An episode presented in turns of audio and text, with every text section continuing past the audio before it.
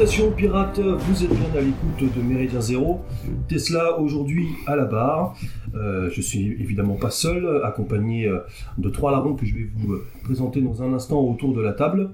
pour une émission aujourd'hui sous le signe du solstice, à l'approche des fêtes de fin d'année, on entend très souvent dans nos milieux, dans les soirées, des gens nous poser des questions pour savoir ce qu'est le monde païen, euh, quelle est notre spiritualité, à quoi, à quoi nous nous raccrochons, quelles sont nos dates euh, importantes dans le calendrier païen, eh bien cette émission répondra sans doute en partie à ces interrogations pour les auditeurs qui ne connaissent pas ou peu euh, la spiritualité, la philosophie, je ne sais pas comment on peut précisément le décrire, on répondra à cette question tout à l'heure aussi, païenne, à travers un un, moment, un événement de l'année très important pour nous, à savoir le solstice et plus précisément la période solsticiale où le solstice d'hiver euh, dans sa date du, 21 euh, décembre n'est que ça peut se on verra si ça tout à l'heure ça peut se discuter n'est que le point culminant finalement de toute une période qui dure au minimum 4 semaines. Et nous vous décrirons donc euh, cette période tout au long de cette émission. Alors pour faire cette émission euh, autour de moi, tout d'abord, eh bien, le, lieutenant Sturm. Bonjour, mon lieutenant. Bonjour à tous. Euh, le camarade Hugo, que nos éditeurs commencent à bien connaître maintenant. Bonjour à tous, bonjour Tesla. Et euh, en invité prestige, si, si je puis dire, le camarade Karl. Bonjour Karl.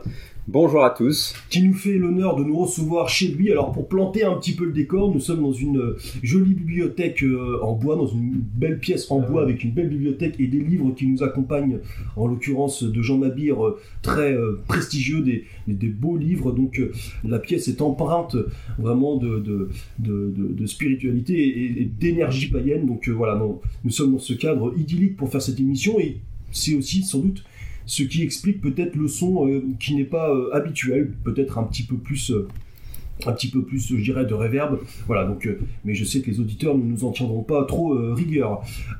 alors, pour, pour commencer cette émission, bah, tout simplement, on va un petit peu euh, poser les bases de ce qu'est le, paganisme, le monde païen, expliquer un petit peu euh, aux gens quelle est notre, vision du monde, notre rapport au monde, avant de revenir un peu sur l'histoire et la genèse euh, du solstice, et puis de dérouler un petit peu ce qu'est le, solstice d'hiver, avant de, bien sûr, expliquer, enfin, en, tout cas, donner nos positions sur l'intérêt, si ça n'est pas d'être païen, en tout cas d'avoir une spiritualité de nos jours pour mener le combat et affronter l'âge sombre dans lequel nous, nageons euh, actuellement. Euh, alors, vers qui je me tourne? Peut-être euh, Hugo, je tourne si. Qu'est-ce que le, monde païen, cette genèse, ce peuple européen qui pendant bah, jusqu'il y a environ 3-4 000 ans était encore un peuple de cueilleurs, de, chasseurs, c'est un jour de conquérant, de conquérant aussi, a décidé de s'établir et de devenir cultivateur, agriculteur. Et à partir de là, à partir de là, euh, il me semble, euh, eh bien, euh, a commencé à régir sa, vie autour des, saisons, autour de la nature, et finalement c'est elle qui a commencé un petit peu à, décider, à régir un petit peu la vie de nos anciens. C'est plutôt, euh, à, mon sens, hein. cette genèse à ce moment-là?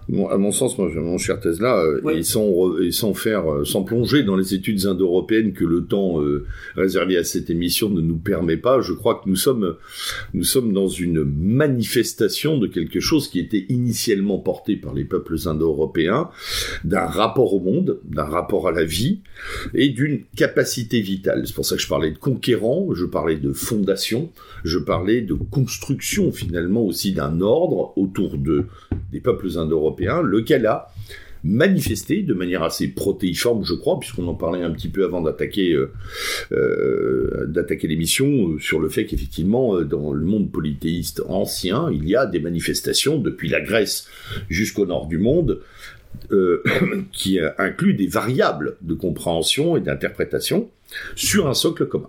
Voilà. Donc moi j'aime beaucoup cette idée déjà d'une euh, de, voix multiples qui concordent. Je trouve que cette espèce d'harmonie et de symphonie du monde indo-européen est très importante. Voilà, on n'est pas une espèce de monobloc un peu pétrifié. On est une, il y a une vie, il y a une vitalité qui se manifeste depuis euh, depuis les colonnes grecques jusqu'aux pierres gravées euh, de, de, de, Scandinavie, en passant par les les totems arborés des forêts germaniques ou slaves. On a vraiment une manifestation comme ça qui et qui nous parle. C'est ça qui est assez génial, c'est que tout nous parle. Voilà. À mon sens, déjà, il y a un socle là-dessus sur lequel c'est ensuite constitué, je crois, manifesté plutôt, parce qu'elle était, elle est quasi incréée, mais elle s'est manifestée une vision du monde incarnée dans une, dans un rapport religieux, et encore, philosophie de vie, Qu'est-ce qu'on pourrait choisir comme terme? J'en sais rien. Métaphysique. Métaphysique, oui, très bien. Ouais, Voilà. À mon sens, on peut amorcer l'affaire comme ça, enfin, la vision des choses comme ça. Ensuite, effectivement, euh, nous sommes, euh, nous sommes sur euh, quelque chose qui est de l'ordre de la totalité. C'est-à-dire qu'on ne déroge pas, on ne peut pas déroger. Le réel nous interdit de déroger à notre vision.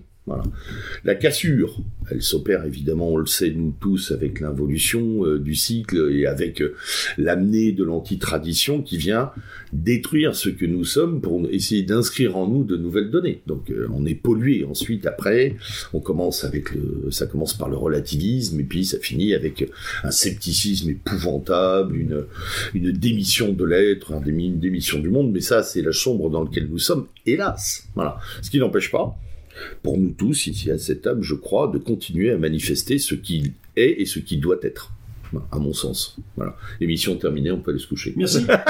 Euh, non, c'était une amorce.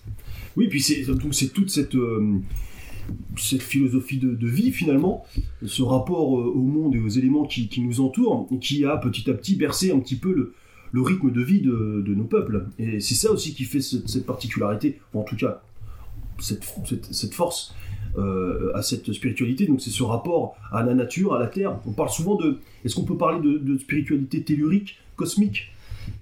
Comment pourrait-on peut-être définir euh, cela? Carl euh, Moi, je pense. On peut pas parler de philosophie. La philosophie, quelque chose de C'est un mauvais terme. Oui, c'est très mauvais terme. Euh, surtout pour les évoliens, euh, il y en a un à la table, au minimum ici. Hein. Qu'est-ce que, tu emploierais comme terme Non, en fait, c'est beaucoup plus euh, essentiel. C'est dans, c'est dans la façon dont on se ressent par rapport au monde, et ça n'a rien à voir avec la philosophie. c'est beaucoup plutôt, je dirais, métaphysique. C'est plutôt charnel. C'est ça.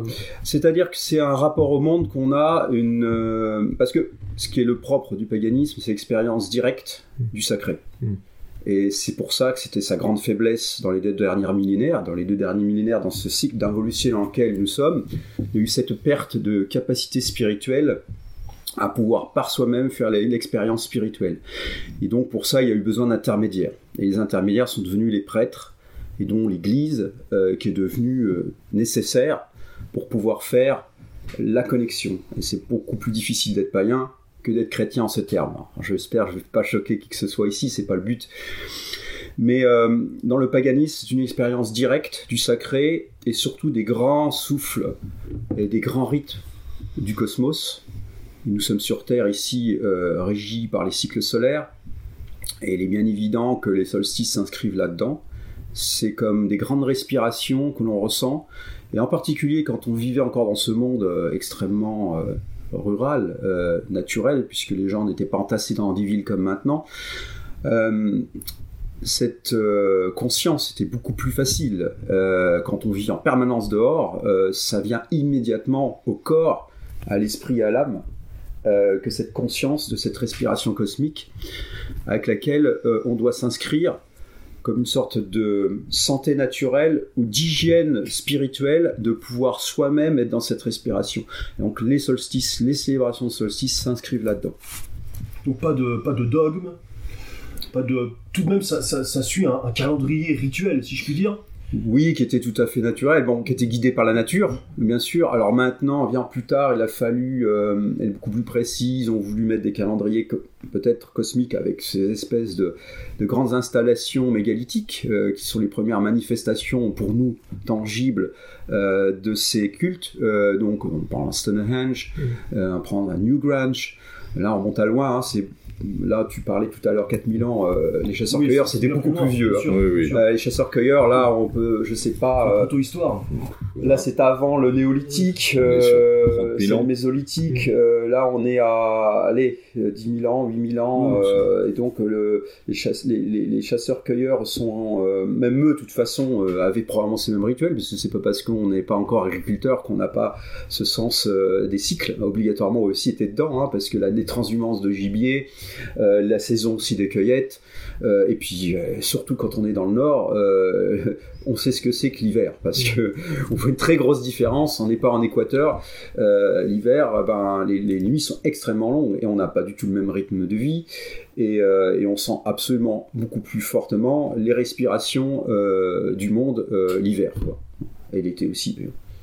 Oui, et ça, permet, je crois, de revenir aussi sur un terme que Karl a utilisé à plusieurs reprises, paganisme, pagus, le pays, c'est-à-dire l'inscription dans euh, la réalité de notre environnement aussi. Mm. Malheureusement, c'est devenu aussi euh, quelque chose de, voilà, de, de, de, on va dire de, péjoratif au sens où euh, ceux qui étaient dans le pays n'œuvraient pas vers le progrès.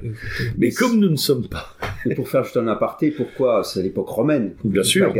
Bien sûr. en Allemagne, on va dire Heide, c'est quelqu'un des Landes, hein, effectivement. Mm. Pourquoi? Parce que le christianisme est arrivé par les gens des villes. Voilà, pas oublier, c'est un phénomène urbain, à l'origine intellectuelle, urbain, d'une classe aisée, riche, souvent arrivé par les femmes d'ailleurs, des aristocrates, qui ont. C'est arrivé plus par les femmes, contrairement à ce qu'on pense, que par les hommes, le christianisme en Europe, et par les femmes aisées euh, des, du monde, euh, effectivement, euh, bourgeois de l'époque romaine. Ça s'est propagé dans les villes. Oui, gréco-romain.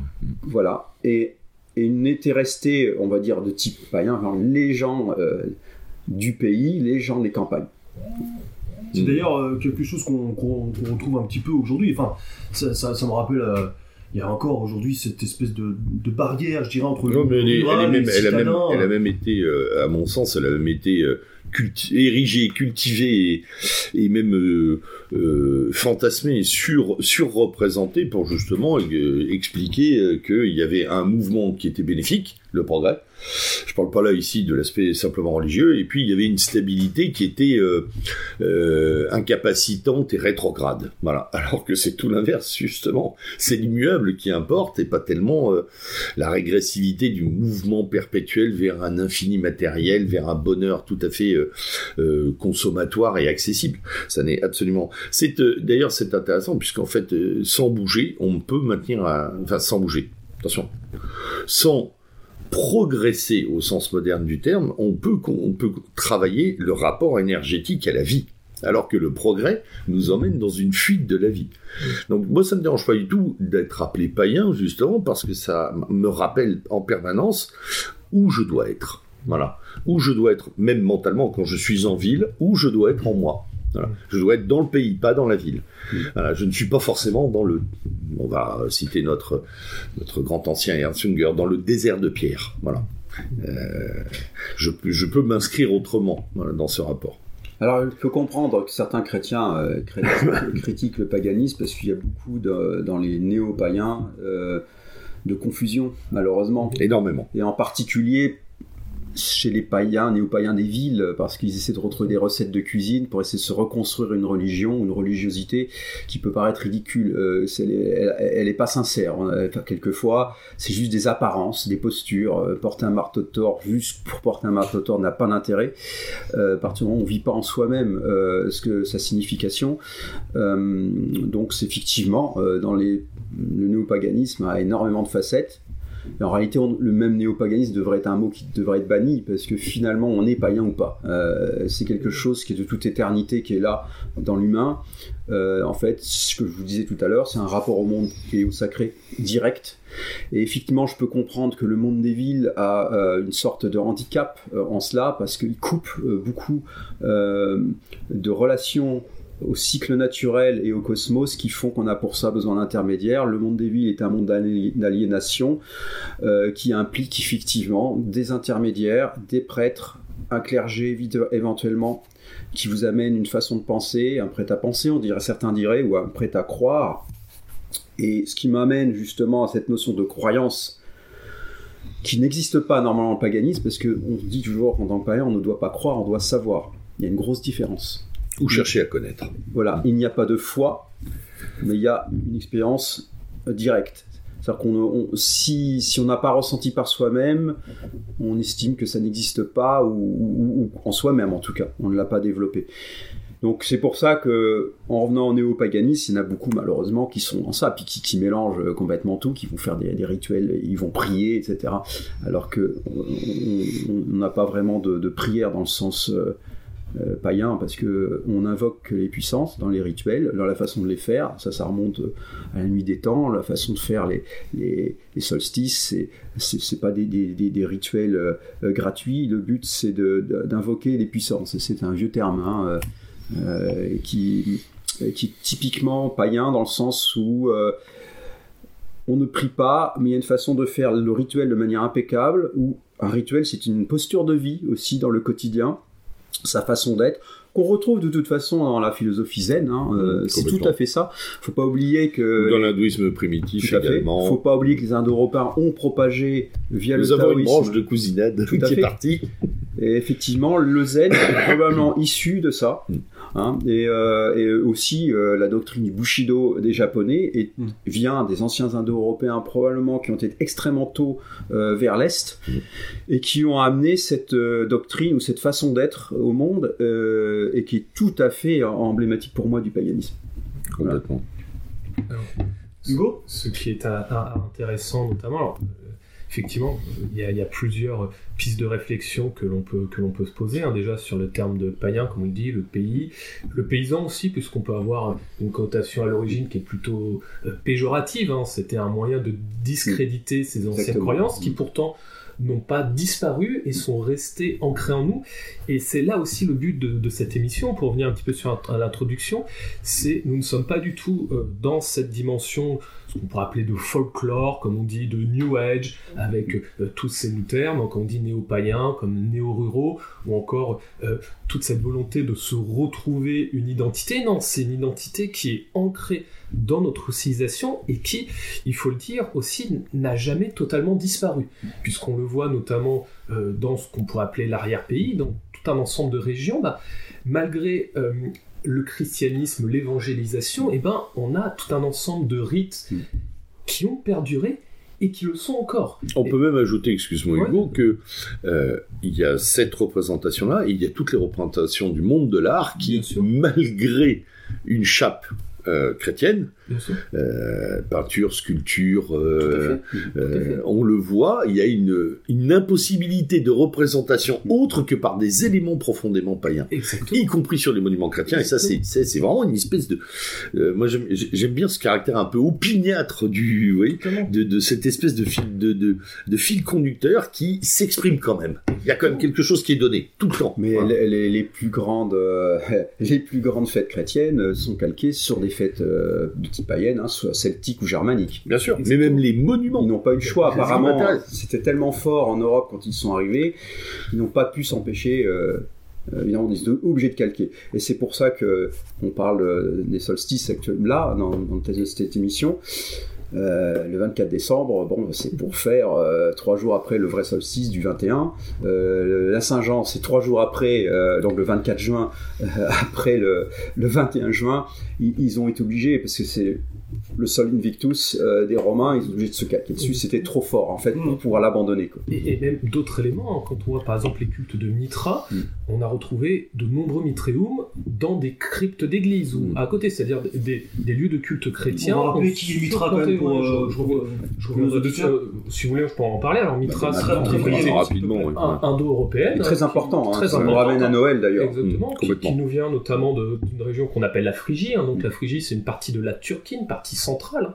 C'est un culte qui a été importé à Rome par les légions. Donc, à, l'origine, c'est un culte dit à mystère, hein, un culte secret un culte indo-européen, un, culte indo-européen correspondant à des, initiés. Mm. Et donc, hein, c'est un culte qui se fait notamment dans des espaces confinés, souvent des grottes, ce sont des espaces souterrains, et dont on célèbre hein, certains événements cosmiques hein, mm. rythmant l'année. Donc on appelle ceci euh, donc pour, euh, pour, illustrer finalement cette redondance. Exactement. Euh, Mitra est traditionnellement représenté en train d'égorger un taureau mm. et affublé d'un bonnet qu'on appelle le bonnet phrygien, qui sera d'ailleurs repris euh, au XVIIIe siècle comme une figure maçonnique, hein, puisque le bonnet phrygien représente l'émancipation, mais à l'origine c'est une déformation hein, euh, d'un symbole ancestral. Alors on sait que les cultes Mitra existent dès le Xe siècle avant Jésus-Christ et ont été importés à peu près autour du 3e siècle à peu près mm. euh, à, à Rome. On parlera aussi du Sol Invictus, qui est un petit peu différent et qui sera, lui, euh, importé à, vraiment la fin du IIIe siècle par l'empereur Aurélien, qui se servira de cette figure du soleil invaincu, du soleil renaissant, pour imposer, enfin, entre guillemets, une, espèce de d'harmonie au sein de l'Empire, hein. c'est-à-dire euh, que l'on crée un, culte central, un culte fédérateur, afin d'éviter la multiplication de l'ensemble des cultes et qu'on y associe et puis, euh, pour pallier un peu l'assèchement du culte impérial, euh, déjà, déjà très civique et moins religieux. Et moins religieux. Et puis dans le mitraïsme, il y a toujours cette redondance du culte solaire, Exactement. Euh, de cette force solaire qui vient irradier le monde, et l'égorgement du taureau, effectivement, c'est la libération des forces vitales dans le monde. c'est ce que représente aussi le Christ. Mhm. Mhm. Euh, il, amène justement une nouvelle lumière sur le monde et par le sacrifice, par son sang versé, euh, ensemence la terre. Et on retrouve effectivement la même chose. Hein, euh, il y a une permanence. J'ai les magnifiques images d'Apocalypse Now qui, arrivent ah Alors, avec le, le sacrifice avant, du taureau. Avant d'entrer, oui, c'est c'était pas mal. Avant d'entrer dans, dans, le vif du sujet, tu, évoquais, Karl, tout à l'heure l'invocation des puissances. Ça peut paraître peut-être un petit peu euh, brouillon pour, certains de nos auditeurs, mais à travers l'exposition du solstice euh, d'hiver, les gens vont comprendre ce qu'on entend par là. Et euh, on, va, tout de même préciser, je tourne, je parle sous, sous ton contrôle aussi, que nous allons donc décrire un rite là pour le coup nordique euh, du solstice d'hiver, alors qu'il en existe euh, plein de variantes euh, celtiques. Ah bah, je, crois qu'ici, je crois qu'ici, autour de cette table, on peut tous témoigner avoir vu des déclinaisons, on va dire, locaux-régionales mm. des, des, des, manifestations des cultes païens. Hein. Le camarade Hugo, je crois, a une, une belle expérience des, cultes en Pays-Baltes. Pays voilà. Personnellement, j'ai plus vu le Sud, hein, mhm. et notamment l'Italie, et puis la Grèce également, où, les, où le, le, le, le, paganisme en Grèce retrouve une vraie vitalité, avec un réinvestissement des lieux sacrés d'ailleurs, et pas de manière, euh, encore une fois, caricaturale. Il y a vraiment un très gros travail. Nos amis romains aussi travaillent énormément. Il y a beaucoup, beaucoup de d'implications. Donc euh, oui, effectivement. Les Slaves, bien entendu, nous avons un exemple euh, au travers du, du, monde slave et, et principalement principalement à l'heure actuelle de ces branches euh, ukrainiennes, biélorusses, russes. Euh, euh, c'est celle dont on voit les plus, le plus, les plus nombreuses manifestations. Nous avons une, une, une vitalité tout à fait importante sur ce plan-là, avec bon, un panthéon qui leur est propre, mais qui ressemble toujours de, de manière assez récurrente. D'ailleurs, on retrouve les mêmes, les mêmes figures, ou, voilà, ou hautes figures, si on peut les appeler comme ça, pour pas les calquer. Mais alors ça, ça, ça, ça casse un peu euh, l'idée que euh, l'Europe fut euh, entièrement et très massivement chrétienne pendant, pendant 2000 ans, 1500 ans. Alors déjà, elle ne l'a pas été, enfin tout le monde n'est pas passé sous le joug chrétien à la même date. Ah oui, bien hein, sûr. Ça a mis 1000 ans. À peu près. Euh, je crois, Hugo, hein, je ne veux pas dire de bêtises. C'est le 15e siècle. Hein, les, derniers, pays à avoir été. Euh, Lettonie. Euh, exactement. Voilà. Quelquefois des retours de paganisme comme en Normandie, ou pendant, faut pas oublier pendant 150 ans, il y a des, régions entières de Normandie ont été désertées de leurs églises, puisque les Vikings ont ramené le culte de type nordique dans ces régions-là. Il a fallu attendre, on va dire allez Richard II, Guillaume le Conquérant surtout euh, pour pouvoir avoir quelque chose de un, embryon de retour de, des réseaux d'abbayes. Et surtout dans le contexte de la paix de Dieu aussi. C'est ça. Et, on parle pas de l'Islande. Hmm. Où là, euh, c'est quand même encore très très prégnant. Non, ça dépend. Alors, 1000, ils étaient déjà très tôt, 1000, 1100. Ah, aujourd'hui, Snorri Sturluson et tout ça, oui, aujourd'hui, c'était très païen. Ah, mais aujourd'hui, oui, aujourd'hui, oui, mais il y a quand même eu euh, l'Islande a quand même eu euh, la visite de prêtres euh, écossais et irlandais très très tôt. Autour de l'an 1000. Hein. autour de l'an 1000, dont on trouve d'ailleurs des traces génétiques dans la population.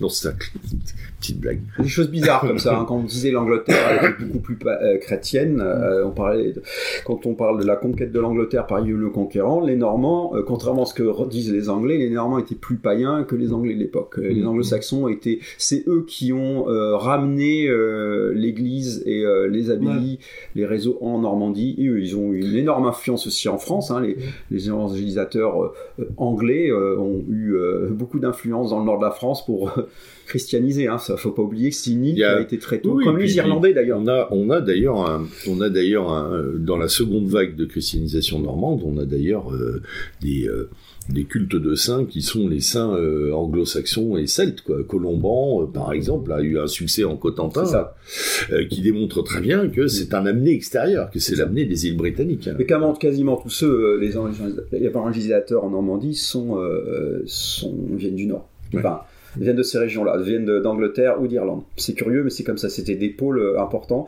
Pourquoi? Parce que je pense qu'il y a d'une part, bon, l'Irlande très tôt, c'est quelque chose de très particulier en Irlande, mais les Anglais, euh, il y a peut-être une moindre résistance euh, au culte, euh, c'est curieux, hein, au culte chrétien que dans le nord de la Gaule. Il y a eu quelque chose, un phénomène dont il faudrait en parler, si vous voulez, une fois dans une autre émission. à la fin de l'Empire romain, il y a eu d'énormes résistances anti-romaines pour retrouver, on va dire, une forme d'indépendance, mais aussi plus que ça, c'est culturel des, Gallo, des Gaulois, mm. avec les fameuses révoltes des Bagaudes. Mm, les Bagaudes, oui. donné le mot Bagade, euh, mm. qui est au mot Bagade, hein, le, le, groupe, le clan euh, euh, en breton. Et, et les Bagaudes sont sous, soulevés surtout dans le nord et dans l'ouest de la France, de la Gaule de l'époque. Et les Romains, qu'est-ce qu'ils ont fait? Ils ont pour ça demandé à leurs plus fidèles euh, soldats mercenaires de faire des grandes répressions. Ils ont fait venir des Germains d'une part, mais aussi les fameux Britons hein, venant d'Angleterre, euh, la Cornouaille et tout ça. S'ils ont envahi cette époque-là avec l'aide des, à la demande des, des Gaulois euh, la Bretagne. Et c'était des, gens très chrétiens. Et ils ont fait une énorme répression contre les Gaulois en Bretagne. C'est un grand traumatisme d'ailleurs en Bretagne. Donc les pauvres Gallos, ils se sont fait laminer par les Britons. Mm. Mais enfin bon, ça c'était un aparté. Mais pour dire pourquoi chez nous c'est resté encore plus, il y a une grande résistance anti-chrétienne, donc qui était en fait une résistance anti-romaine aussi, parce que les chez en Normandie. En Normandie, en Bretagne, euh, dans le nord de la France, en Flandre, parce que euh, ce qui s'est passé très tôt, les préfets romains sont convertis en évêques. Ah bah ils ont surfé sur la nouvelle vague, hein, on va mm. dire. Hein. Ils ont été peut-être pragmatiques et ils se sont dit bon, on va garder notre statut euh, de dirigeant local et euh, à l'époque, euh, avant l'époque mérovingienne, voilà, c'est ce qui s'est passé. Ils étaient toujours considérés comme l'oppresseur par les, peuples d'ici. Donc c'est probablement pourquoi ça a plus de mal ici à, mm. s'implanter. C'était considéré comme le culte de, l'occupant. Oui, oui, voilà, mm. fait. Et alors euh, là, ce, rite nordique, là, dans, le nord de l'Europe, il est encore. Euh, est-ce que quelqu'un peut me dire s'il est encore très observé, si, euh, si ces fêtes sont restées, que nous allons décrire, là, sont restées très populaires dans le nord de l'Europe? Est-ce que vous-même, vous, oui, en mode dégradé, en mode dégradé, oui, bien sûr. En mode dégradé, ça n'a jamais disparu. Enfin, quand je dis en mode dégradé, c'est-à-dire qu'on est passé à une célébration cultuelle ou atteinte chrétienne. Hmm. Mais euh, non, ça n'a jamais disparu. Par contre, dans les campagnes, il y a toujours eu ça. Euh, si on prend le solstice d'hiver, alors c'est fort évidemment, parce que de toute façon, les solstices d'hiver, les Noëls, on va dire, euh, il y a tout un tas d'éléments régionaux qu'on retrouve partout en France sous différentes formes, en Allemagne. Et ça, c'est très fort. Noël, à chacun ses traditions, et mais quand même, on retrouve toujours les mêmes symboliques, hmm. et qui sont issus du, du, Yule ou du solstice de type païen, et qui prend des formes, des petits, des petits éléments techniques différents mais globalement, ça revient à la même chose. Et ça, c'était quand même, comme c'était très important pour les familles de célébrer, ça c'est resté extrêmement vivant. Euh, et puis d'autre part, pour l'été, ben, c'est pareil, c'est surtout des fêtes de village, euh, des fêtes de, Saint-Jean, des fêtes de Saint-Jean, ça, il y en a eu beaucoup. Ça, ça revient d'ailleurs, il y a une nouvelle mode en France hein, du de Saint-Jean. C'est vrai. Euh, et dans les pays nordiques. Beaucoup de villes qui organisent ça maintenant. Ah oui, plus, ça devient la mode. Et euh, bah, dans les pays nordiques, ça a toujours été extrêmement vivant, c'était extrêmement important pour eux, les, euh, les Midsummer, euh, les fêtes de mm. Midsummer. Et pour eux, c'est extrêmement important, ça reste extrêmement vivant. Et donc non, ça c'est jamais vraiment mort. Et il y a peut-être maintenant une résurgence dans les pays scandinaves, et c'est intéressant de voir, c'est tout à fait nouveau chez les jeunes. Ils prennent ça vraiment à, bras le corps. En particulier du côté de Bergen, c'est impressionnant. Ils font un, un, bûcher de solstice d'été, mais énorme. Je trouve que c'est un des plus hauts du monde. C'est que des mineurs avec jeunes adultes qui le montent. D'accord. Bergen, c'est où ça? C'est dans l'ouest euh, de, de la Norvège. L'ouest de la Norvège. Voilà, sur la côte. Alors, bon, alors ce, solstice d'hiver, entrons-y dans, dans, cette euh, période de, solstice d'hiver, euh, cette période où lentement la nuit devient de plus en plus longue, où le soleil fait place à la pénombre, à, la nuit. Qu'est-ce qu'on y fête Qu'est-ce qu'on y célèbre? Quelle puissance avons nous, donc, avant de décrire le déroulé de ces quatre semaines, euh, qu'est-ce que nous, qu'est-ce que nous célébrons durant cette période de solstice d'hiver? Alors, je vous parlais tout à l'heure de respiration cosmique qui est en phase avec votre respiration corporelle, mais aussi spirituelle. Euh, ça fait partie d'une forme d'hygiène euh, spirituelle de suivre ces rythmes. Et euh, on va parler de méditation, des choses comme ça. Bien sûr que les gens peuvent en faire tous les jours. Ça, dans, le zen, par exemple, il y a ça. Mais il est important que dans, dans, ces rythmes, on puisse rentrer en phase avec la nature, mais en même temps les rythmes du cosmos qui nous disent que euh, au moment du solstice d'hiver, on est dans des périodes de recueillement d'intériorité. Donc on rentre en soi-même. Euh, le clan se retrouve, la famille se retrouve en elle-même, et c'est à ce moment-là que dans ce monde d'intériorité, on peut aussi euh, rentrer euh, en contact, euh, non pas spiritiste, je dirais, mais en contact spirituel avec les, les forces qui nous animent, mais les forces du sang, donc l'ancestralité. Il y a une invocation de nos ancêtres dans ces moments-là. C'est très important, ils participent aussi de, ces moments-là. C'est les moments où on peut faire le bilan de l'année qui est passée, où on peut justement essayer d'éliminer toutes les, choses négatives pour prendre un nouvel élan. C'est un, moment où on mature à l'intérieur les choses euh, pour pouvoir repartir sur un nouveau cycle. Une grande introspection. C'est ça. En même temps, si vous me le permettez, c'est un passage de la lumière qui nous éclaire extérieurement hein, à cette lumière qui rentre en nous pour mhm. éclairer notre être, mhm. nous permettre, comme disait Karl, entre guillemets, de faire le ménage, de se nettoyer, de se remettre en verticalité, en, tout un travail qui consistera à se remettre dans un axe, voilà, et de retrouver une, espèce d'harmonie en soi. Donc j'aime bien moi cette idée de, lumière qui rentre et qui ensuite va pouvoir se, comme tu le disais, se projeter dans une nouvelle vitalité qui démarre. Alors pour prendre une, une, une analogie, c'est l'inspire, c'est l'inspiration. À ce moment-là, on prend toute l'énergie du monde rentre dans nous-mêmes dans ces moments-là. C'est ce moment de stase qui est un moment entre deux respirations. Et euh, ça, c'est le grand inspire. La grande inspiration. Et le solstice d'été, ce sera l'expiration. Mm. Donc c'est l'inspire et l'expire très important dans ce rythme. Euh, d'un point de vue aussi factuel, euh, les solstices marquent différentes périodes de l'année. Et c'est quelque chose qu'il ne faut pas oublier parce qu'avec notre époque contemporaine, nous n'avons plus un rapport différencié au temps. C'est-à-dire en gros, que vous soyez en décembre ou en juin, vous allez faire la même activité et avoir plus ou moins le même rythme. Mhm. Pourquoi? Parce que vous allez avoir un éclairage artificiel, vous allez avoir le même travail. Les sociétés anciennes, même médiévales, hein, sont très ritualisées et rythmées par le temps. Aussi, après le solstice, on ne fait pas la même chose, puisque forcément la, nature est en déclin, les, journées, enfin, juste jusqu'avant le solstice, les, les journées raccourcissent, donc en fait, il y a un temps associé à chaque moment. Typiquement, ça on le retrouve sur, sur pas mal de façades de monuments, notamment même de cathédrales, hein, en fait à chaque signe du zodiaque est associée une, activité différenciée humaine. Par exemple, on va associer, ça on le retrouve sur Notre-Dame, on donner un exemple, on va associer par exemple à la balance la période des vendanges.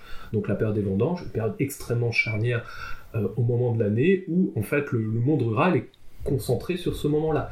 C'est la même chose avec les périodes de solstice. Donc en fait, c'est extrêmement important de ritualiser et de rythmer le temps et les cycles, puisqu'on ne peut pas s'en séparer et s'en déconnecter. Et c'est ça le risque justement du, monde de la ville et de notre époque, c'est d'avoir en fait un, temps plat. C'est-à-dire en gros. Un temps extérieur. on, a, extériorisé le temps et on a dénaturalisé nos êtres. Exactement, exactement. Donc effectivement, on mange des tomates en décembre avec un steak qui arrive d'Argentine. Enfin voilà, on ne sait plus où on est. Exactement. Et, je pense pour un et qui on est donc spirituel, c'est commencer par cet élément-là. C'est-à-dire se, reconnecter avec une réincarner. voilà, du temps, se réincarner. C'est exactement ça. Donc ça serait déjà la, première démarche à faire. C'est-à-dire en fait vivre, l'année selon différents temps et différents cycles. C'est-à-dire ne pas vivre de la même manière d'une linéarité, comme dit Sturm, d'une externalité. C'est vrai que c'est excellent ce que tu dis là ça nous ramène au terme de cycle que lui, l'Européen, euh, le ressentait beaucoup plus fort, le, notion de cycle. On était des peuples des forêts. On dit dans nos mythes anciens que nous sommes, euh, notre, notre race, notre peuple, euh, dans les êtres primordiaux, a été incarné dans une forêt, une forêt primordiale.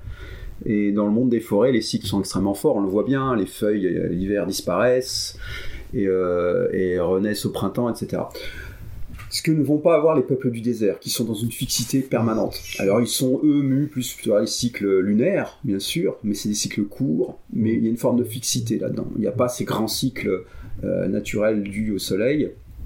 Et, par une nature très oppositionnelle aussi. Exactement, et qui ne donne pas l'idée de cycle. Effectivement, euh, il est probable que le monde des villes, comme tu dis, dans la fixité, dans la permanence totale, euh, il n'y a plus du tout de, respiration cosmique dans, les villes euh, modernes, on va dire. Les gens qui y habitent ont du mal, effectivement, à sortir de cette. Pourtant, ils ont essayé de faire des, des fêtes, j'ai envie de dire, un peu artificielles à l'image de la fête de la musique. Enfin bon, c'est... Oui, c'est bidon maintenant. Et en fait, euh, oui, je veux dire, c'est les seuls cycles qui se donnent, c'est comme d'aller plusieurs fois aux toilettes euh, dans la journée. Voilà, c'est pas c'est ridicule parce qu'il n'y a pas tout à fait là-dedans de, de spirituelle aucune d'ailleurs. Comme la fête des voisins. Et je dirais même que je veux pas être euh, complétiste mais ça n'a pas été hasard qu'on l'ait mise euh, le 21 juin. De la part de Monsieur Lang C'est ce qu'on appelle de la contre-initiation, euh, ou de l'anti-tradition, de la contre-tradition. Et ces forces-là, évidemment, jouent en permanence euh, pour pouvoir, on va dire, concourir. Déréaliser notre monde. De voilà, concourir, un on va dire, à la, disparition de, de, tout élan spirituel que le peuple pouvait encore avoir. Ça, c'est avec des fêtes purement profanes de genre là, qui sont ridicules, je veux pas être méchant, mais euh, et dangereuse en plus. Surtout pour écouter. ça, ça, à Paris en tout cas. Ben, c'est partout comme ça. on peut le voir aussi à travers leur opiniâtreté à nous asséner euh, euh, Halloween qui ne marche pas du tout en Europe, très mal. Alors, mais dans, dans une, il y a un bombardement annuel et continuel marchand Mhm. pour que nos gamins euh, se, se, se, transforment en, dé, en citrouilles débiles, alors que c'est fait, alors que la symbolique même de la citrouille pourrait. D'ailleurs, on, pourrait en parler. Euh, et puis c'est bon pour les affaires aussi. ça rapporte de l'argent, c'est très important. De l'argent. Effectivement, les, les, citrouilles trônent. Oui, mais ça brouille, ça brouille ce qui reste d'ailleurs du rapport aux morts. Hein. Non, mais ça va très bien. Le monde marchand va bien avec le monde des villes, euh, va bien aussi avec la destruction de tout ce qui est subtilité principielle laquelle nos ancêtres s'inscrivaient. Ce monde-là va bien ensemble, et, donc c'est pour ça que euh, on parlait de ce, monde païen qui est encore très en contact avec le, réel, et, effectivement, on essaie de euh, par l'enfermement dans les villes et dans la marchandise, de couper toutes ces racines subtiles euh, auxquelles participe effectivement ce Halloween. Hein, ça, ce qui est très intéressant aussi dans tout ce que vous, tout ce que vous avez dit, c'est que effectivement, comme tu l'as dit, Karl, moment donc où on reprend son souffle, euh, tout comme la nature finalement, puisque les, nuits se veulent de plus en plus longues. Euh, quand on a de la chance, la neige vient se déposer et, donc fait place au silence également. Euh, les fleurs ne, ne, bourgeonnent pas, pas encore. les blés sont coupés. Voilà, les, les tracteurs sont rangés. Les, animaux cessent de chanter, ou très peu. certains animaux hibernent. Donc la nature retient son souffle, se repose, tout comme le corps. Donc le corps et la nature ne, fait qu'un. Ça c'est aussi mm. finalement une vision et un, sentiment très païen, euh, mm-hmm. je dirais, de, de, cette période-là. Donc alors cette période-là, on va, on va y rentrer. Donc, à, quel moment euh, commence-t-elle? Parce que le solstice, comme je l'ai dit en, introduction de cette émission, est, je dirais, le moment clé, le, le, moment euh, hautement symbolique, mais là, on va, parler, on va parler vraiment véritablement d'une période, je pense qu'on peut le dire comme ça, solsticiale. À quel moment euh, Quand, commence-t-elle? Là Quelle date commence cette, cette période, Karl? Alors, euh, plus on va au nord, plus elle commence tôt, puisque les périodes solsticiales sont très longues, évidemment, et puis nordique, euh, vu la longueur des nuits, elle va commencer typiquement à l'époque de l'Avent, autour du 1er décembre. Et on appelle ça après, le, petit Yule commence autour du 13 décembre, pour se prolonger euh, jusqu'au à l'apogée du, euh, du solstice qui est le 21 euh, décembre. Et pourquoi ces dates-là alors? Pourquoi 4 semaines en amont ben, en fait, c'était cette stase euh, solaire. De toute façon, vous le voyez dans les durées de, des nuits. si vous prenez la, la, façon dont ça évolue en fonction des jours, vous voyez une période de stase, effectivement, qui est extrêmement longue, surtout quand on va au nord. Et ça s'inscrit effectivement au 21 décembre au maximum, plus ou moins. 7 jours de part et d'autre, on va dire. Donc c'est on appelle le petit Yule euh, euh, et, les nuits de Yule euh, qui en fait se prolongent après on va dire jusqu'à ce qu'on appellerait maintenant la Saint-Sylvestre. Mmh. Et c'est comme ça. On va en Russie, c'est pareil. Quand on va en Russie, les, vacances de Noël sont extrêmement longues. Pour eux, c'est extrêmement important. Alors, il y a un petit peu, c'est un petit peu décalé dans leur calendrier. Mais non, pour eux, c'est une des fêtes les plus importantes. Mmh. Et ça dure extrêmement longtemps. La Russie aussi est assez au nord. Alors il y a quelque chose aussi qu'il faut, qui a été évoqué, mais que j'aimerais rappeler, c'est que le solstice d'hiver se veut être, parce que justement dehors il fait froid, c'est la nuit, euh, elle s'est peut-être même naturellement imposée comme une fête, une période très familiale. Euh, et donc on, est, on décore notre, notre intérieur de maison, parfois notre extérieur, mais en tout cas ça donne lieu, contrairement au solstice d'été où là, qui lui est beaucoup plus tourné vers le clan, vers la communauté. Mhm. On est à l'extérieur, on fait la fête, tout le monde se retrouve. Euh, le solstice d'hiver se veut être beaucoup plus informel, beaucoup plus, euh, beaucoup plus familial. Oui, plus fait. Euh, pas informel. Pas informel. mais c'est la. Pas le terme, En fait, la forme, c'est la forme, c'est l'intériorité, on va dire. tout à fait. Alors effectivement, ça, c'est par rapport au solstice d'été, ça n'est pas le grand nombre. Le solstice d'hiver n'est pas le grand nombre. C'est ce que disait tout à l'heure euh, Karl, c'est-à-dire c'est, on revient vers un, un, centre, un noyau originel qui nous parle. La famille l'est souvent, pas forcément si l'on est seul, hein, ça peut être aussi un groupe d'amis très fort avec qui voilà, on entretient des liens très anciens et aussi des liens spirituels et avec lesquels on peut, euh, on peut travailler cette période-là. Mais effectivement, on n'est pas sur les grands rassemblements euh, du solstice d'été qui vont voilà, tous nous amener à nous regrouper autour de la lumière. Là, on, on se rapproche dans notre intériorité, travailler en soi, travailler avec ceux qui sont en nous, en fait, nos, nos proches. Oui, parce que ça donne lieu à des activités euh, familiales avec nos enfants. Ah bah, euh, après, après, effectivement, on a toute une littérature, d'ailleurs, sur, euh, que l'on doit beaucoup à, à, nos, à nos anciens, Medjan notamment, hein, qui nous permet, et qui permettent à ceux de notre clan et, surtout à ceux de à notre famille de travailler ces périodes-là je dirais même tout à fait physiquement, c'est-à-dire il y a, y a de l'artisanat, il y a de la confection, il y a des méditations, il y a des rites, et, ça passe aussi par la cuisine, évidemment, bien sûr.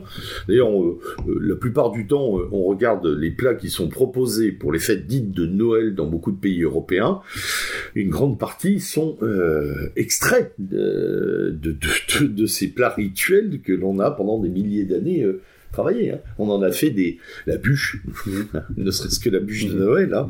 cette fameuse bûche, hein, qui est, voilà que l'on normalement on le trouve dans l'âtre au solstice d'hiver, hein, qui, qui, est passé de l'âtre à la table. alors, puisque on va parler de la bûche, pourquoi C'est c'est pas du tout euh, un hasard. La bûche, la bûche, ça c'est la bouche, la bûche. Pour ceux, qui comprendront euh, Pour ceux qui veulent aller plus loin, effectivement, euh, qui, ont besoin de, de, se pénétrer de toutes ces de, de toutes ces différentes rituel ou la façon dont c'est fait. Euh, d'un point de vue technique, euh, évidemment, j'invite les gens à, acquérir l'ouvrage qui s'appelle Les solstices, histoire et actualité euh, de Jean Mabir et Pierre Vial, qui est quand même la référence, on va dire, très bien fait, très pratique. Aux éditions de la diffusion, de la diffusion du Lore. Voilà, les éditions du Lore. Ouais, les éditions du Lore. Il y avait une, version ancienne. Euh, il y a aussi euh, Fête païenne des quatre saisons. Oui, également. Et puis il y a un ouvrage plus récent euh, que nous sommes plusieurs à nous être procuré, qui est un, un, ouvrage de, aux éditions Versipalistes de Gérard Leroy, qui est aussi euh, assez assez monumental sur le plan. on, avait consacré une émission d'ailleurs sur mes. il venu. Gérard Leroy. On, l'avait reçu. Hein. C'est c'est un une très belle somme et un très bel ouvrage, peut-être moins accessible. Il est fait païennes les quatre saisons mais, aux éditions de la forêt. Voilà. Alors pour revenir. du matériel. pour le spirituel. À, la bûche, alors pourquoi la bûche on, l'a mis à brûler au feu? Elle est très grosse en général, on l'ornait de ruban, on pouvait mettre du goût dessus, etc. Elle était très bien préparée, mais c'est une très grosse bûche. À l'époque, les cheminées étaient plus grandes, on n'avait pas un petit poêle où on avait oui, on pouvait y rentrer debout. Voilà. Donc on avait une bûche qui devait au minimum brûler une nuit, mais en, Normandie, il pouvait brûler trois nuits, si on appelait ça le très fouet, euh, et, brûler même trois jours. Euh, c'est carrément un tronc, quoi. Et euh, en fait, pourquoi le tronc? Alors ça nous ramène, je vous parlais tout à l'heure de la forêt dans laquelle notre incarnation se serait faite sur Terre, à l'image des arbres. il y a Ask Embla, donc le frêne et, l'orme primordial, c'est symbolique, hein, faut pas voir ça comme qu'on est vraiment des arbres en nous-mêmes, mais ce qui représente cette espèce de relation au cosmos qu'a l'arbre évidemment, il a ses racines très profondes sur Terre, mais aussi par sa couronne. Étant sa couronne vers le cosmos, c'est pour, pour ça qu'on dit que les arbres sont des énergies qui, pour ceux qui sont sensibles à ça, euh, qui nous ramènent justement à ces euh, énergies cosmiques. Et on disait que c'est là que s'est fait l'incarnation du divin dans l'homme, euh, il s'est incarné en forêt.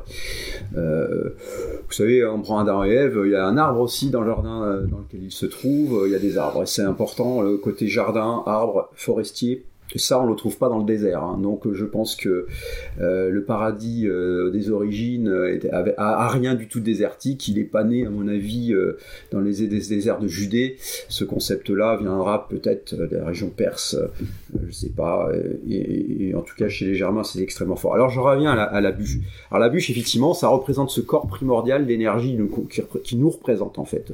Et chez les païens du Nord, en particulier, on, ramène souvent l'homme à la notion d'arbre. Alors pourquoi On parle de l'arbre de vie, Yggdrasil, mmh. ou Yarminsul, euh, qui est considéré non pas comme un arbre extérieur, mais comme notre arbre intérieur, avec toutes ces, gradations d'énergie. On va parler des chakras, des centres d'énergie, hein, qui vont du plus basal au plus euh, euh, subtil et on disait qu'il était lié au dieu Heimdall qui incorpore cet arbre-là. Et le dieu Heimdall, on dit aussi qu'il est euh, sa tête, elle s'appelle euh, comme une tête d'épée. Hein. Et, euh, et, on dit que nous, en nous, on a Heimdall, ce dieu des origines, mais qui est relié à, ce feu. Et on le sublime dans la, dans la cheminée en, en faisant son incinération, on le ramène à, à son essence, et c'est une manière aussi, euh, on va dire, d'incinérer ou de brûler, quand on parlait de toutes ces choses négatives, et de, de faire une opération alchimique en même de purification hmm. par le feu. Et euh, c'est ça que symbolise en fait cette bûche. Alors pour en revenir aux autres symboles, la couronne d'avant. Euh, J'allais venir. Finalement, on introduit aussi dans cette période-là mm. cette végétation, toujours cet arbre si important. L'arbre toujours vert l'arbre toujours vert dans cette mm. végétation qui est morte. De, de on introduit euh, de, de, l'arbre, mm. donc euh, symboliquement, pour confectionner une couronne sur laquelle trônent également quatre bougies. Mm. Quel est aussi ce symbole-là, si tu peux nous. Alors, euh, ce qui est important, bon, on le voit dans cet ouvrage, hein, SOSTI, Histoire Actualité de Jean Mabir et Pierre Val, comment on fait. Hein, d'ailleurs, on le fait encore beaucoup en Allemagne, si vous voyez, c'est la tradition. premier jour de l'Avent, donc on, met, on, a, on a quatre bougies. Hein, donc vous avez une couronne qui représente le cycle de l'année, mais aussi en même temps les quatre cardinaux, hein. espace et temps se correspondent dans, le cycle. Et euh, il y a quatre bougies à chaque point cardinal. Alors on prend la bougie soit au plafond, euh, pardon, la couronne au plafond, ou on la pose sur une table. Et on commence à allumer une première bougie, typiquement euh, celle qui est à l'est. D'accord? La première bougie, première semaine, deuxième semaine d'avant, on allume euh, la deuxième, donc la première et la deuxième brûlent en même temps. Après, c'est la troisième bougie, donc à l'ouest, et la dernière au nord. On finit toujours au nord. Euh, J'explique pourquoi. Euh, c'est parce que on, doit reprendre conscience en nous de ces cycles-là, maturer le cycle de l'année. C'est ça que ça symbolise. Hein. Et on arrive au final au nord parce que c'est là que sont nos origines et on retrouve en fait l'essence de notre peuple, de ce que nous sommes. Et on dit dans les anciens mythes, les Grecs faisaient pareil. Hein, ils, étaient persuadés qu'ils venaient du nord, hein, les Doriens. Hmm. Euh, c'est là où vit Apollon d'ailleurs. Et on doit retrouver l'essence de ce que nous sommes. Donc c'est ça aussi, c'est grand inspire de, l'époque de Yule, c'est de retrouver euh, l'essence de ce que nous sommes, d'où nous venons, c'est très important. Il y a beaucoup le culte du sang là-dedans. Pour ça, la couleur rouge est très importante à Noël. Le sang sacré euh, qui peut nous ramener au Graal, etc. Ça, ça peut nous amener loin, tout ça. Oui, très très loin. Et c'est pour ça que le rouge intervient beaucoup à Noël, et le vert, évidemment, qui est euh, la permanence de la vie, malgré la pétrification du monde, dans la saison, mais aussi dans la chute des cycles, comme on dit. Nous sommes une époque pétrifiée, nous sommes dans l'hiver du monde, mais néanmoins il reste des graines de vie, de vitalité qui sont représentées par ce sang sacré, qui va être porté aussi par ce verre, et, et qui est la promesse d'un nouveau printemps à venir.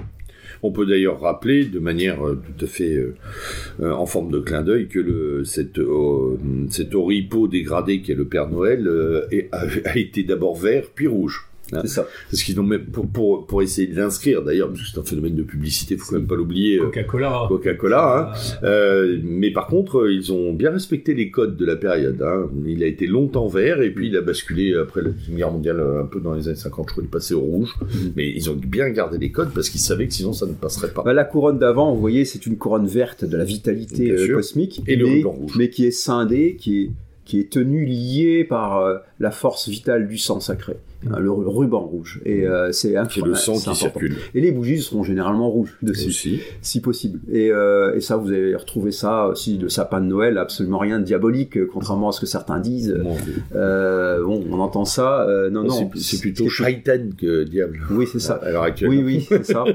Alors que c'est magnifique. c'est vraiment la célébration du monde cosmique. Et, euh, et, là, on représente l'arbre de vie, hein, c'est un peu ça, l'arbre du monde qu'on incorpore sur nous-mêmes. Il a plein de petites décorations. Et en haut, si vous verrez, on mettra souvent, euh, euh, dans le temps, on mettait encore un, un, oiseau, un coq ou quelque chose comme ça. Et qu'est-ce qui trône sur l'arbre Yggdrasil? Eh ben, il y a en haut un coq. Un coq, oui. C'est curieux, hein. Et qui annonce justement à la fin du monde, au Ragnarok, et qui se met à chanter et qui alarme Heimdall que, que, les choses vont chuter et euh, c'est là qu'il intervient et que les dieux, les As interviennent pour la grande lutte finale contre les forces chaotiques, les forces négatives, les forces de l'antivie, on dirait. Mm-hmm. Et, euh, lutte qui est aussi un renouvellement. Exactement. C'est important de, le dire sur ce plan. Ce qui peut être intéressant aussi dans, dans l'analyse notamment de, de l'arbre, euh, l'arbre de Noël, c'est que longtemps, chaque village avait un petit peu son arbre sacré son arbre sacré, qui était souvent au centre du village, qui était utilisé notamment euh, pour les périodes de doléances, euh, mhm. pour la justice, hein, les dettes, les mariages. les mariages. Mhm. Exactement. On avait aussi les fameux arbres de mai. Et donc, là, dans, cette dimension, cette fête nous permet aussi de, de, nous reconnecter avec un ensemble, un groupe. En fait, il faut percevoir ces sociétés comme anti-individualiste. L'individu n'existe pas dans ces sociétés, c'est le groupe, c'est la communauté, c'est euh, le village, c'est le peuple. Et donc le fait d'avoir aussi chez soi un arbre, ça perpétue en fait cette connexion, c'est-à-dire constamment on l'a, c'est un, rituel que l'on partage avec l'ensemble euh, de la communauté et que chacun comme ça peut s'approprier.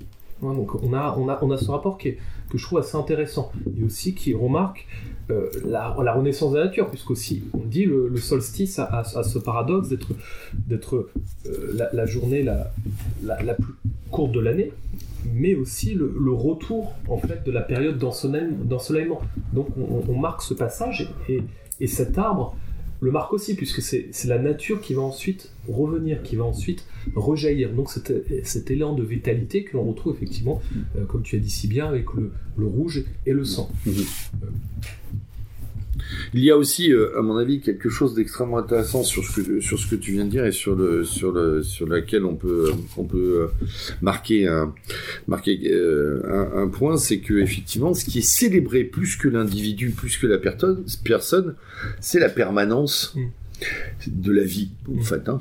Je crois qu'il y a quelque chose qui, euh, est important de comprendre, c'est que dans, notre spiritualité, euh, c'est la, vie, hein. c'est cette capacité vitale qui est célébrée au-delà de ce qui l'apporte. Et je trouve que enfin c'est ce que disait aussi tout à l'heure Karl, l'arbre en est effectivement la représentation, à mon sens, la plus parlante pour nous tous. Voilà. Ce, n'est pas pour rien que, puisqu'on en parle beaucoup en ce moment, que J.R. Tolkien s'en saisira euh, dans, dans ses multiples écrits. Il a tout à fait compris quel vecteur souverain euh, était l'arbre. Il y a vraiment une résonance très forte. Alors pour avancer un peu, parce que malheureusement le, temps nous manque. Oui, on arrive à la fin, oui. Euh, il faut tout de même qu'on décrive ce, qu'est la veillée, euh, la veillée euh, du solstice d'hiver en famille, bien généralement. comment se ponctue-t-elle cette veillée? Comment s'organise-t-elle?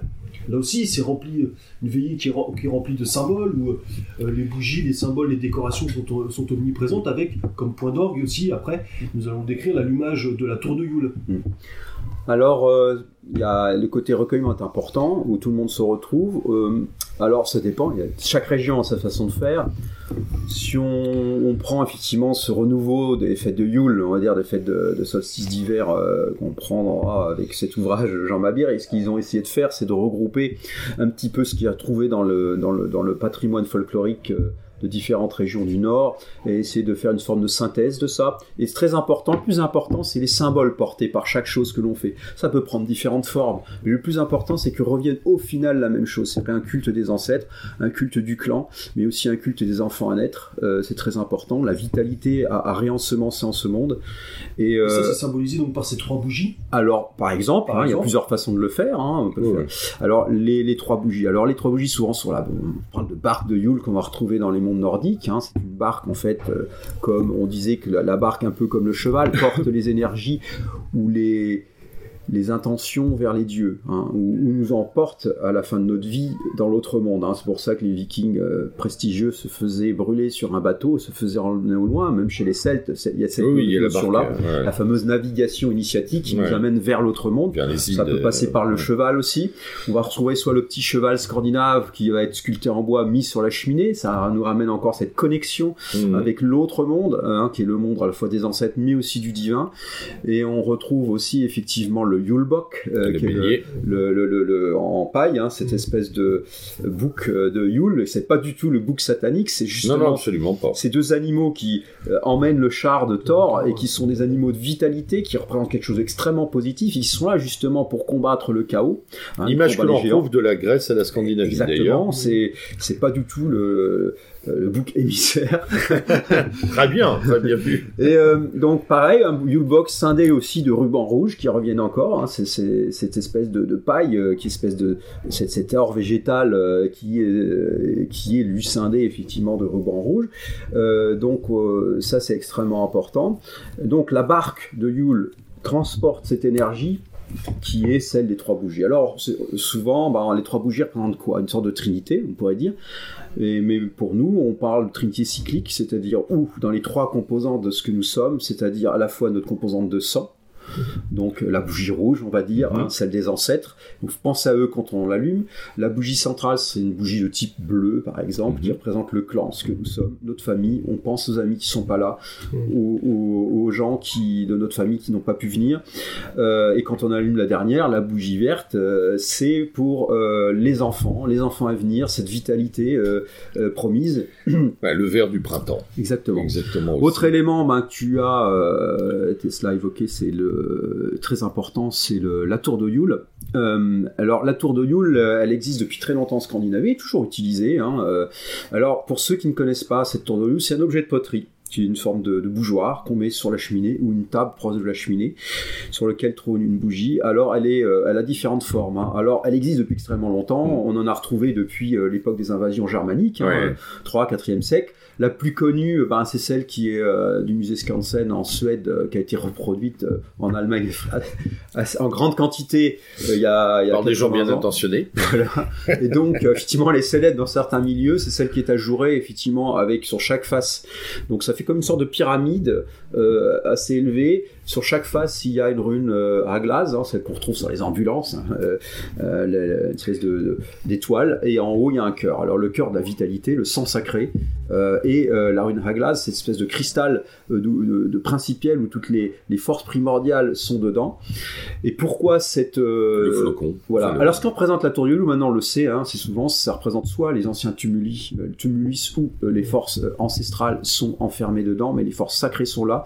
On parlait de ces peuples mythiques euh, qui étaient là avant nous, euh, on dit dont leur, esprit est, ou leur âme, leur esprit est dans ces tertres, mais aussi c'est la représentation de la fameuse montagne des origines mm. qu'on retrouve dans tous les cultes indo-européens, ou dans tous les concepts indo-européens, la montagne sacrée, euh, la montagne qui est au nord du monde, qui va prendre différents noms, avec des centres secondaires comme le mont Olympe, va avoir le mont Manu pour les l'Inde védique, on va avoir le mont Alborge pour les Iraniens anciens, Mais chez nous, bah, c'est le la montagne de Tulé, quoi, et qui est au nord du monde.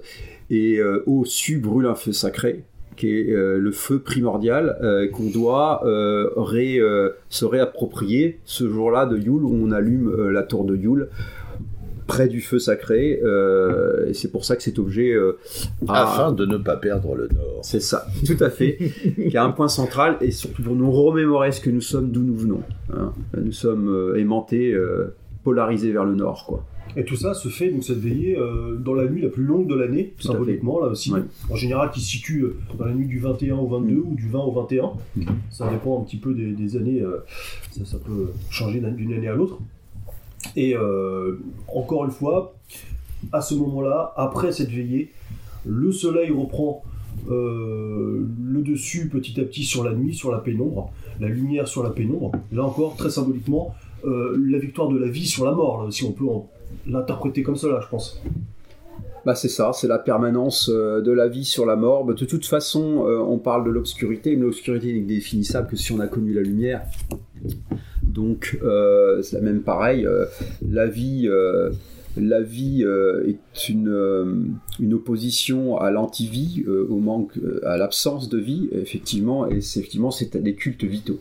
Alors, alors fondamentalement, et pour compléter Karl, ça n'est pas la victoire du bien sur le mal, non, hein, ni de la, la lumière qui aurait tué les ténèbres. Non, c'est un cycle. et donc un rééquilibrage permanent, une harmonie. Nous, c'est le et. On n'est pas dans le ou. Hein. on n'est pas dans le choix euh, absolutiste euh, euh, binaire, on va dire. Ce qu'on retrouve dans le yin et le yang du taoïsme, par exemple. Voilà. L'un s'interpénètre, mais ne s'interpénètrent pas. Ils sont complémentaires l'un de l'autre. Comme me le dit un ami qui, est, qui, est, un vieux copain moine zen japonais, il n'existe pas mais ils sont. C'est ça. L'un par rapport à l'autre et l'un avec l'autre. Mais ils n'existent pas sinon. Tout seul, il n'y a aucune euh, manifestation du yin ou du yang. Ce qu'on parle aussi dans le bouddhisme, le être et le non-être. Voilà. Complètement. Mais qui ont une substance quand même. Hmm oui, substance, bien sûr. Bien sûr. Et euh, effectivement, euh, on parlait de Yule. Effectivement, c'est la célébration du renouveau de la vie, malgré la pétrification du monde. Et en ce moment, ça, ça doit nous nous parler beaucoup parce que le, grand cycle historique dans lequel nous sommes actuellement, on peut parler de pétrification du monde, du grand éver des peuples, mais néanmoins il reste ces, petites graines qui attendent l'horreur et, euh, qui doivent elles être protégées et se protéger du monde, euh, du rongeur amer euh, qui ronge, qu'on appelait Nidhogg, qui ronge les racines du grand frêne Yggdrasil et c'est ça dont on se doit se prémunir. Et au moment euh, de Yule, de Noël, on doit absolument revenir à ça, ramener de la force au clan pour pouvoir se prémunir de l'acidité du monde.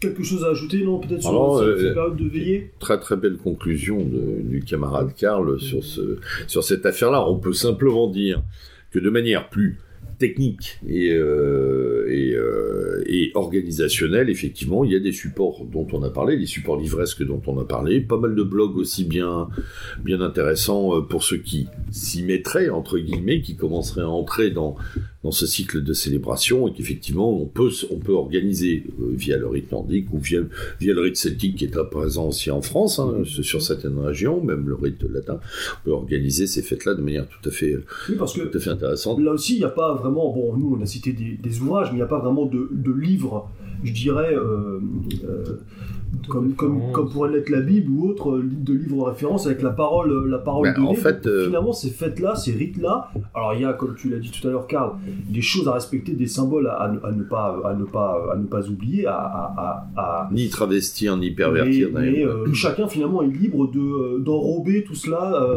euh, à sa manière, si, j'ai bien compris. À, mon sens, c'est même pas une liberté, c'est un, une, une résonance. Ce qui Il compte, faut raisonner. Ce qui compte, c'est l'intention qu'on y met. ça.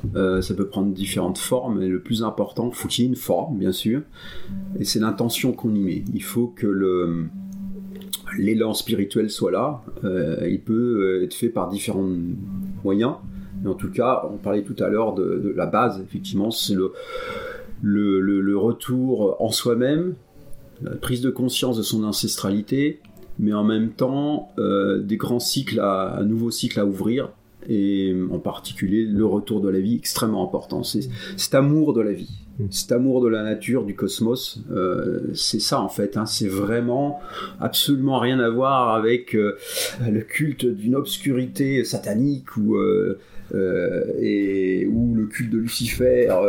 quand on a entendu des choses comme ça hein, pour le solstice d'été, oh ça absolument rien à voir. Oh c'est un, immense amour de la vie et, et, des cycles cosmiques que tout homme enraciné ou toute femme enracinée dans la nature ne peut que reconnaître. La hmm. nature est extraordinaire.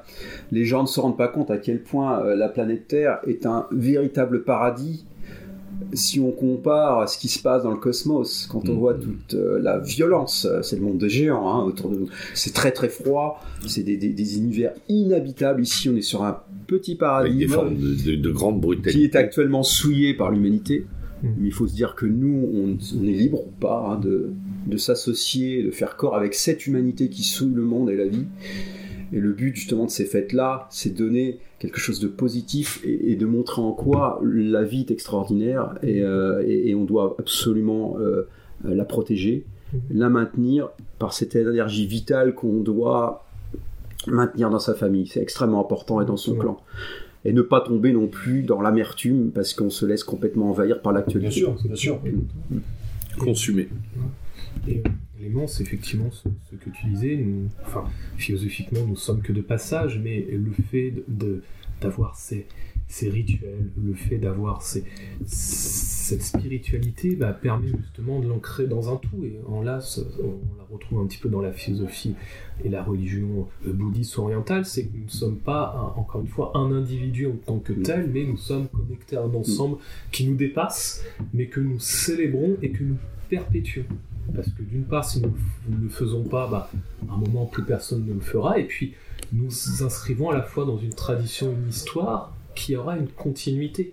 Ensuite, c'est pour ça que c'est bien plus important que simplement des, éléments qu'on pourrait considérer comme folkloriques ou un petit peu, euh, euh, euh, comment dire, un petit peu ridicule. Non, c'est quelque chose de très important. Et, ce qui est important aussi, c'est comme je disais, ça peut être la pluralité du, rite. Hein. Donc là, on a, on a cité notamment le rite nordique, mais plusieurs plusieurs civilisations, même actuelles, continuent de le célébrer, chacune à leur, à leur manière, en fonction de leur résonance. On dit on peut avoir le rite slave, le, rite des pays baltes, on en reparlera pour le solstice d'été, mais pour autant, on a un tronc commun qui est extrêmement important et euh, une même finalité. Effectivement, comme tu l'as dit, euh, Hugo, euh, nous enregistrerons également une émission similaire pour le solstice d'été, donc qui sera diffusée au moment du solstice d'été. Et je vous propose, euh, chers amis, pour clôturer cette émission, un petit texte, de lire un petit texte de Jean Mabir. qu'on le retrouve évidemment dans son ouvrage Les solstices, histoire et actualité. Le symbole du solstice est que la vie ne peut pas mourir. Nos ancêtres croyaient que le soleil n'abandonne pas les hommes et qu'il revient chaque année au rendez-vous du printemps. Nous croyons, avec eux, que la vie ne meurt pas et que par-delà la mort des individus, la vie collective continue. Qu'importe ce que sera demain, c'est en nous dressant aujourd'hui, en affirmant que nous voulons rester ce que nous sommes, que demain pourra venir. Nous portons en nous la flamme, la flamme pure de ce feu de foi, non pas un feu de souvenir, non pas un feu de piété filiale, mais un feu de joie, de gravité qu'il convient d'allumer sur notre terre. Là, nous voulons vivre et remplir notre devoir d'homme sans renier aucune des particularités de notre sang, notre histoire, notre foi entremêlée dans nos souvenirs et dans nos veines. Ce n'est pas la résurrection d'un rite aboli, c'est la continuation d'une grande tradition, d'une tradition qui plonge ses racines au plus profond des âges et ne veut pas disparaître. Voilà qui, je pense, résume bien tout ce que nous avons dit jusqu'à présent. Merci à tous, chers auditeurs. Je vous dis à très bientôt pour de nouvelles aventures. et surtout. Et pas, pas de Et j'ajoute un très bon solstice d'hiver.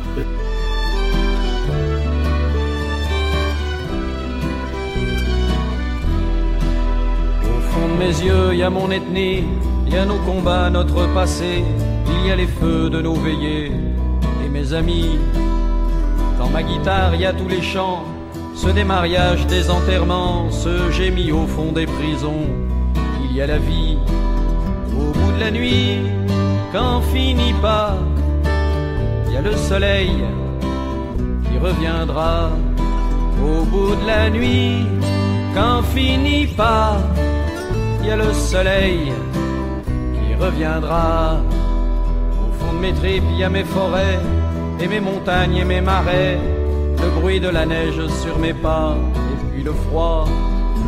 Il y a la mer qui vient mourir sur des grèves à n'en plus finir, bien qui vient se déchirer sur les rochers. Au bout de la nuit, quand finit pas, il y a le soleil qui reviendra. De la nuit, quand finit pas, il y a le soleil qui reviendra.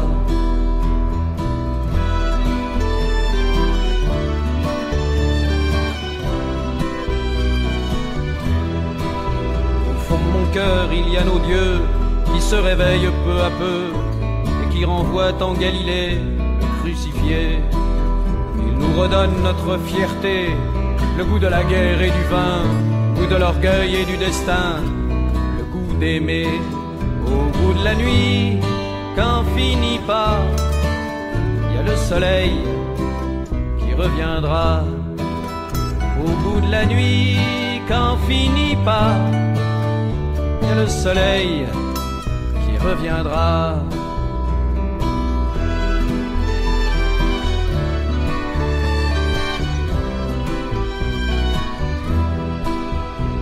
Là-bas sur le chemin, elle m'attend, celle qui sera l'autre patrie de mes enfants, qui donnera sa vraie raison à mes combats, par qui la vie s'éveillera, celle pour qui le mot pourquoi s'épanouira. Au bout de la nuit, quand finit pas, il y a le soleil qui reviendra. Au bout de la nuit, quand finit pas, y le soleil qui reviendra.